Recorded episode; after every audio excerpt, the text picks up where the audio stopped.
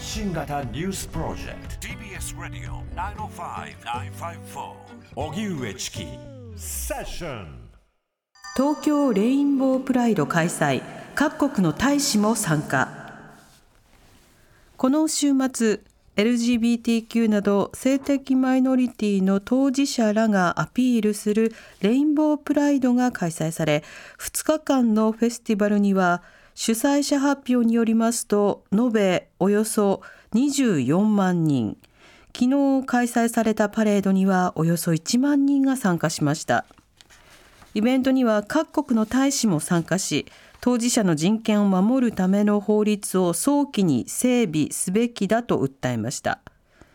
G7 主要7カ国の中で唯一 LGBTQ に関する法律がないなど取り組みの遅れが指摘される日本。与野党から来月の広島サミットを前に理解を進める法律の整備を求める声が上がっていますが見通しは立っていません。それでは、えー、先週末に開催されたレインボープライドについて、はい、東京レインボープライド共同代表理事の山田夏美さんにお話を伺います、はい、山田さんこんにちはこんにちは。よろしくお願いいたします。ますはい、さて、改めてですが、このレインボープライド、どういったイベントなんでしょうか？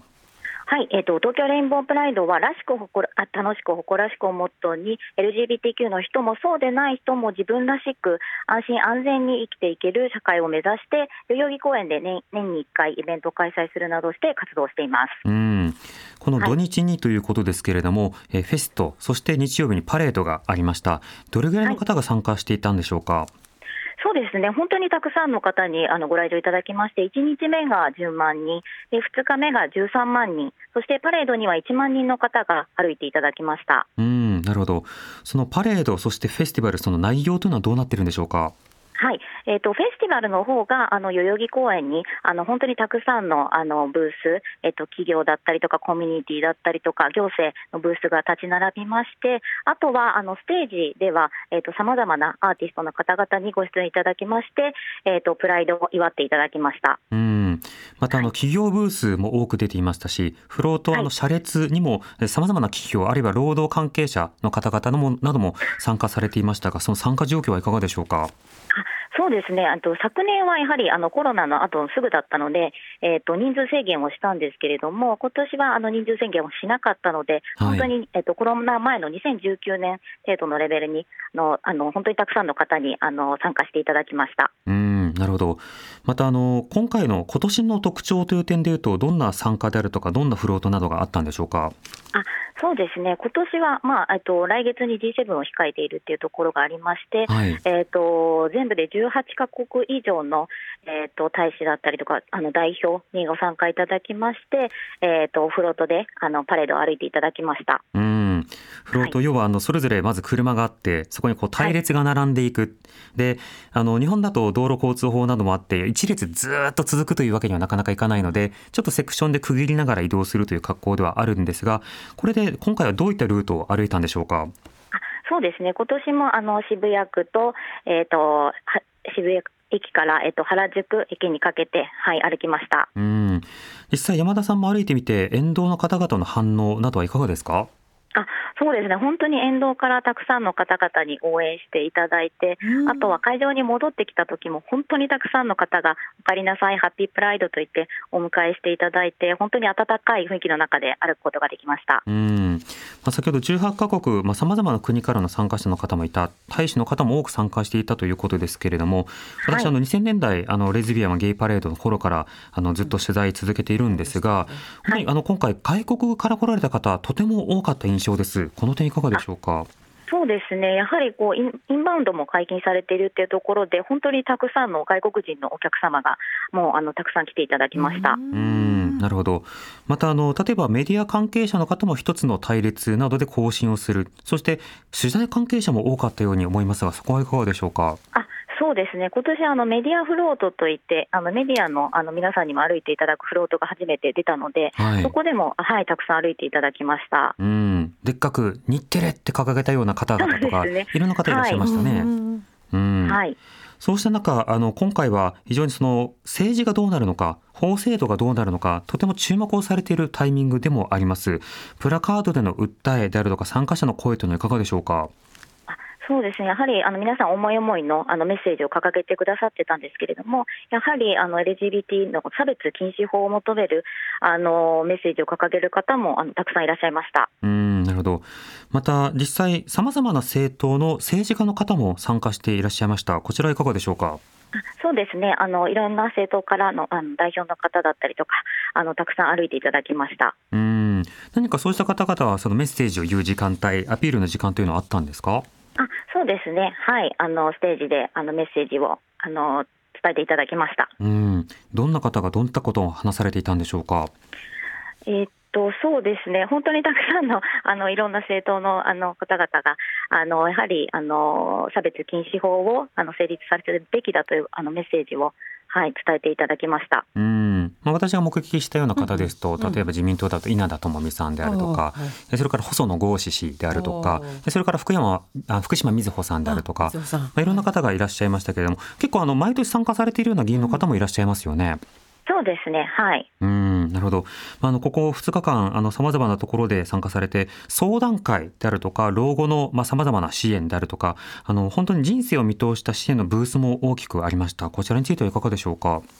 そうですね、やはりあの本当にあの小さなお子様から、えっと今年あのステージに三河健一さんもあの出演いただいたんですけれども、はい、三河さんのゲストであの伝説のゲイバーの吉野ママも来ていただいて、まあ、吉野ママ92歳なんですけれども、はい、本当に小さな方から、あのお年めした方もあのたくさんご参加いただいて、あのいろんなあの方のあの、まあ、興味だったりとか、関心のあるブースが、あの出展されていました、お子さん連れの方もいらっしゃれば、あのレインボーの服を着た犬、うんうん。ね、ワンちゃんもとても多く参加されていましたね。ね。はい、はい、あのこれ規模としては過去最大ということになるんですか？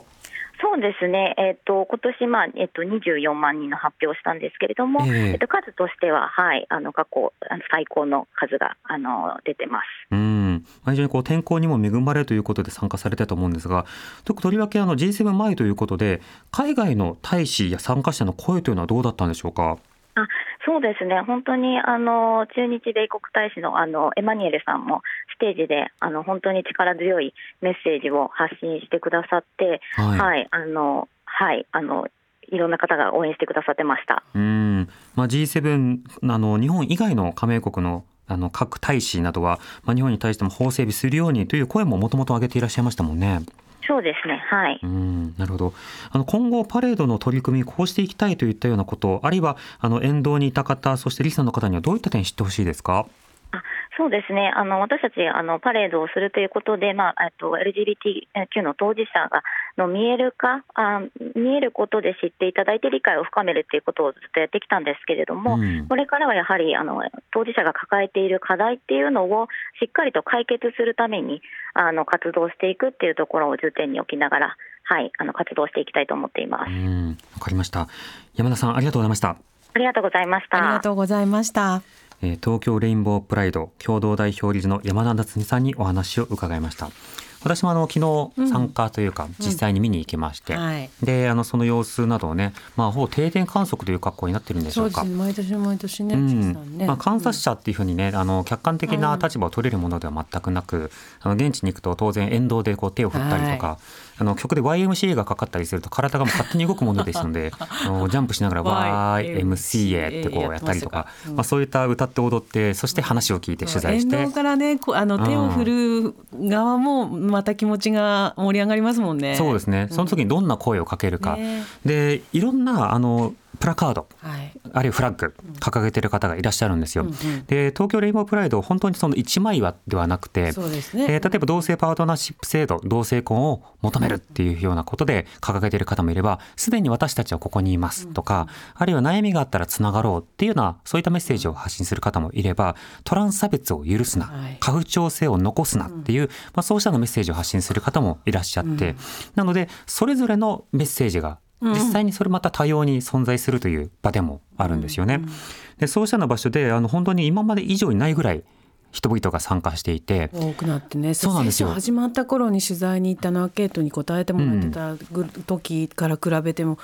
本当に大きなねイベントになりましたもんね。例えば数年前ですと現地に行くとですね、あのまあ10人20人30人ぐらいは知り合いに会う機会があったんですよ。で行けば大体会えるぐらいの感覚だったんですけど。会いに行くっていう感覚だってチキさんおっしゃってましたね。そうですね。うん、ただ今回は探そうと思っても出会わないっていう。それだけこう数が多かったっていうことですね。数が多くなってると。参加してる人方たちの、ね、いうことですね。うん、また海外からの客客というか、うん、あの来られてる方もあやってるんだということで集まって来られて、ね、でその背景にはあの例えばその東京レインボープライドのあのメンバーの方々が例えば台湾の方に、うん、えー、フロート、まあ、要は、えー、応援に。応援支援に、うん、あるいはアピールに行って、うん。ね、台湾の方からも今度は参加されてっていうようなそうしたようなその国を越えて地域を越えていろんなところがこうつながっていく、うん、そのことによって規模がどんどん大きくなってるっていう点もあるんですよね。そうか。チキさんも取材に行かれてましたもんね台湾のね。そうですね。台湾のパレード行きました、でその様子なども聞きましたけどとてもパワフルでしかし課題というのは同じで,、で私がいた台湾のパレードの時にはまさしく実際に同性パートナーシップ制度を台湾で通すかどうするかというその住民投票の時タイミングだったんですね、はい、タイミングだったんですよね。では日本はというと今 G7 サミットが開かれる前で本当はオリンピック・パラリンピックの際に理解増進法ですよみたいな格好で出そうとして潰されて結局いまだに塩漬けになってるという状況があって、で塩漬けっていうとなんかもうポジティブな言葉なんじゃないかというふうに思えるぐらいだって塩漬けって大体保存するためにやる加工法でしょ？まあちょっとこう美味しそうなイメージがついちゃったりするから、うん、そうじゃないですからね。腐らせようとしてんじゃないかなそうほっといたって放置ですよね、うん、っていう状況があったりする中で実際やっぱりねその目立ったものとしてはあの今回こそっていうような、うん、そうしたような声というものを求める動きもありました。で同性パートナーシップや条例などが通ったりするとこれ実際アメリカおよび海外の研究などにおいても当事者たちのメンタルヘルスなどがすごく改善されるということもあったりするわけですね。まあ、そうした中ででは政治がそれに対してどう応答するのか。要は今回の国会あるいは今後の国会の中で同性婚を通すのか。あるいは差別禁止法を通すのか。そのやる気があるのか。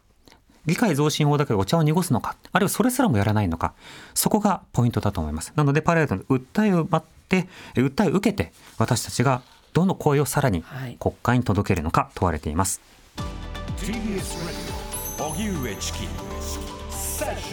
い five four.